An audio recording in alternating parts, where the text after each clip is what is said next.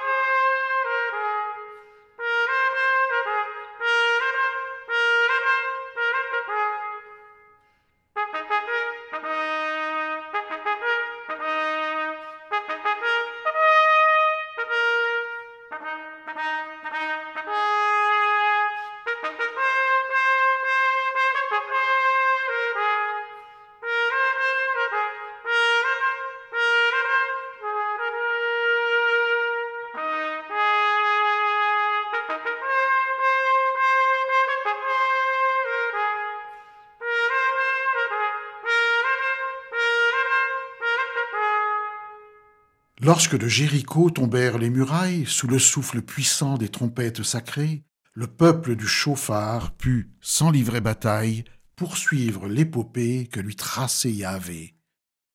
Trompette d'Assyrie, d'Égypte ou de Byzance, héraldique instrument de vaste nécropole, depuis l'Antiquité, tu gardes le silence au bas-relief flétri des siècles d'hyperbole.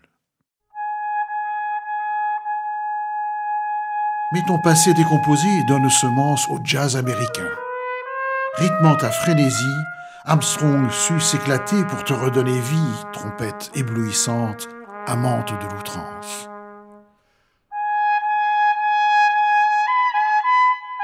Au grondement humain grouillant sur la planète, ange de Josaphat, viens imposer la trêve et finir notre histoire au son de la trompette pourvu que ce jour-là, Dieu ne soit pas en grève.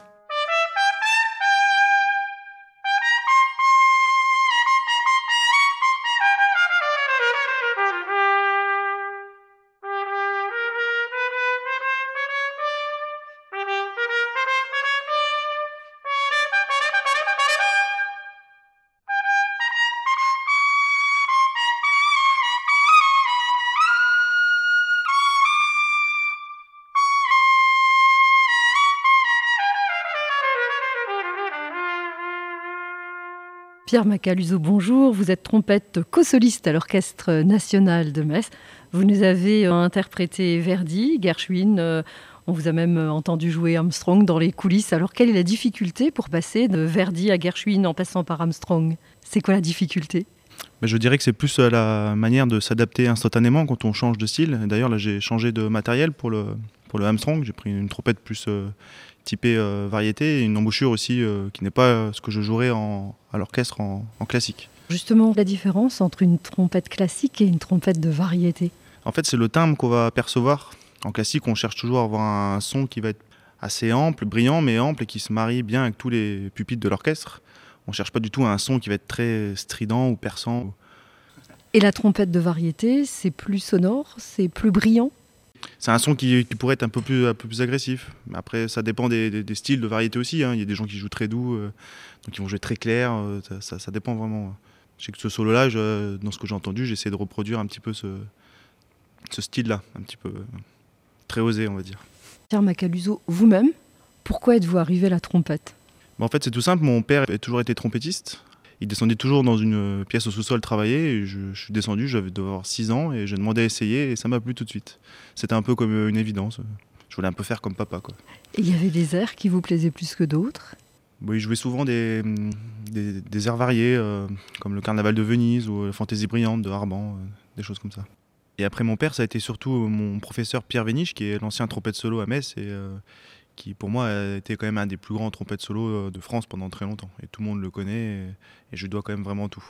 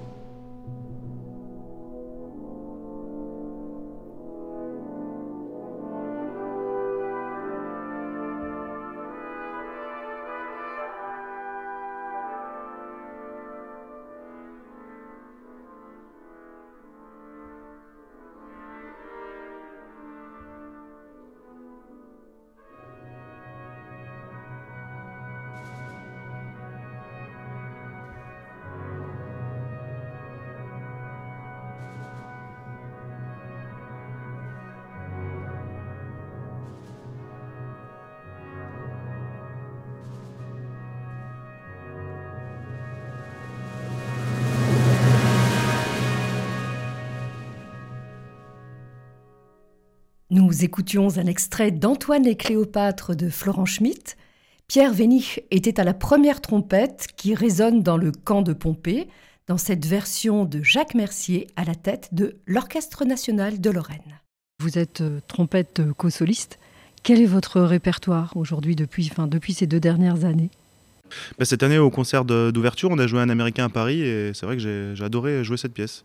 C'est très varié. On a, il y a un très beau solo avec un, où je mets un espèce de chapeau au bout du pavillon dans le deuxième mouvement, un solo très chanté, euh, vraiment tout seul. Et après, il y a toute une partie très rythmique dans le dernier mouvement. Ça m'a vraiment éclaté jouer ça. Alors, vous avez parlé de mettre un chapeau dans, dans, le, dans le pavillon de l'instrument. Vous pouvez fabriquer différents sons avec la trompette? Oui, alors très souvent on adapte, on met des sourdines dans, le pavillon en fait pour changer un petit peu le timbre ou avoir un timbre euh, ou plus, plus perçant, strident ou plus doux ou feutré, euh, avec la sourdine bol par exemple, la sourdine sèche qui va donner un timbre très, très présent, un petit peu plus nasillard. Euh, ça dépend vraiment des œuvres qu'il y a à jouer. C'est vous qui choisissez le type de sourdine que vous allez mettre dans le pavillon? En général, c'est indiqué. Il y, a, quelques pièces où c'est pas précisé, on a un petit peu de choix. Par exemple, ces pièces de Gershwin où je mets un, chapeau que j'ai fabriqué moi-même sur le pavillon, c'est c'est pas écrit de mettre ça à la base, c'est on demande de mettre la Feldkron, qui est un type de sourdine mais qui est assez rare et euh, j'ai jamais réussi à en, acheter. C'est très compliqué d'en avoir donc. Euh. Alors vous avez fabriqué vous-même une sorte de sourdine. Alors comment avez-vous fait et qu'est-ce que vous avez recherché? Oui, alors j'ai pris un, vieux chapeau de ma compagne qui servait plus. Euh, elle n'était pas très contente, mais je me suis dit, ça sera très bien ça, je prends ça. J'ai pris une, une, perforeuse à ceinture pour faire des trous dedans, et puis c'était encore trop voilé, et du coup j'ai refait aussi carrément au couteau plusieurs trous plus imposants, et je cherchais un son un petit peu qui soit à la fois plus doux, adouci, un peu voilé, mais un peu rauque en même temps. Donc j'ai cherché dans ce sens en tout cas. Dans votre carrière de trompettiste, la recherche du son, c'est quelque chose qui vous occupe beaucoup? Ah bah on fait que ça. Il hein. n'y a pas un jour pareil. Euh. tous les jours on essaye de. Parce que c'est intimement lié aussi à la, à la forme du jour, à ce que font les autres en permanence. Donc on est toujours en train de.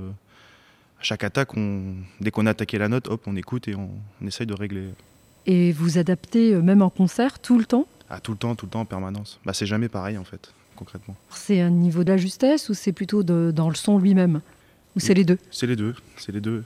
Il y a, la gestion de la, forme aussi pendant le concert. Donc, euh, et ça intervient aussi dans notre capacité à modeler un peu le son, à, avoir une bonne intonation et un son qui se mélange bien ou qui va sortir de l'orchestre quand on nous le demande.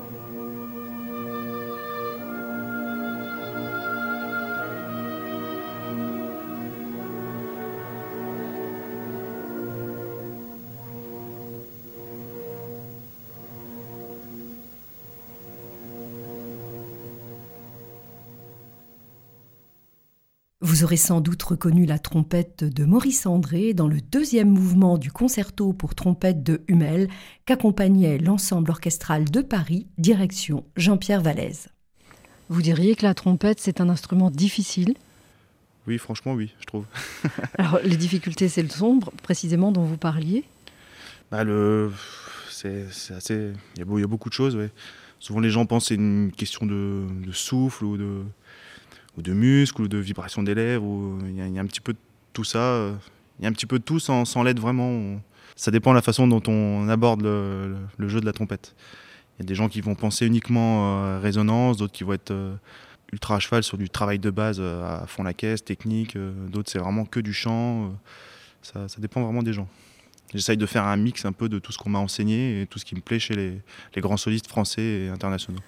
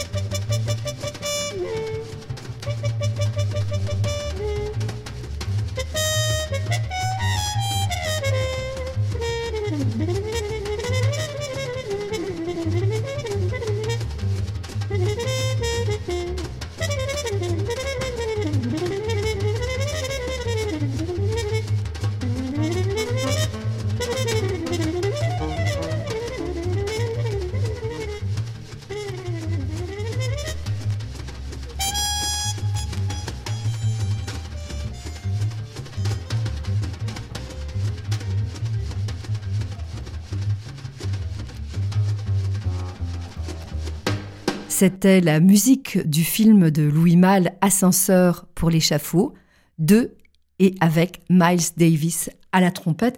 Quels sont les trompettistes que vous admirez précisément?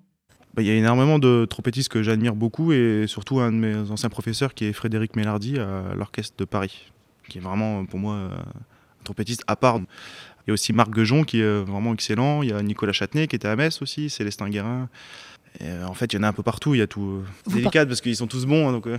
Je vous propose précisément de retrouver Nicolas Châtenay, Jacques Mercier et l'Orchestre national de Lorraine dans ce pas de deux de Ganymède et de l'Aigle, extrait des Amours de Jupiter de Jacques Ibert.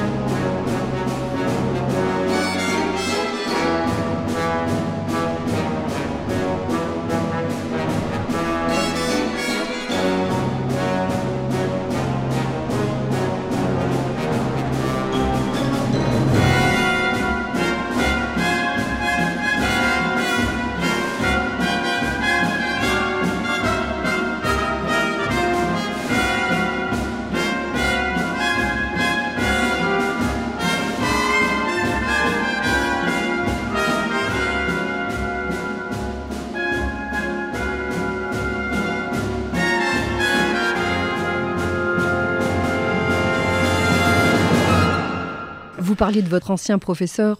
Qu'est-ce qu'il a de particulier? Vous, vous l'admirez au, point de vouloir lui ressembler?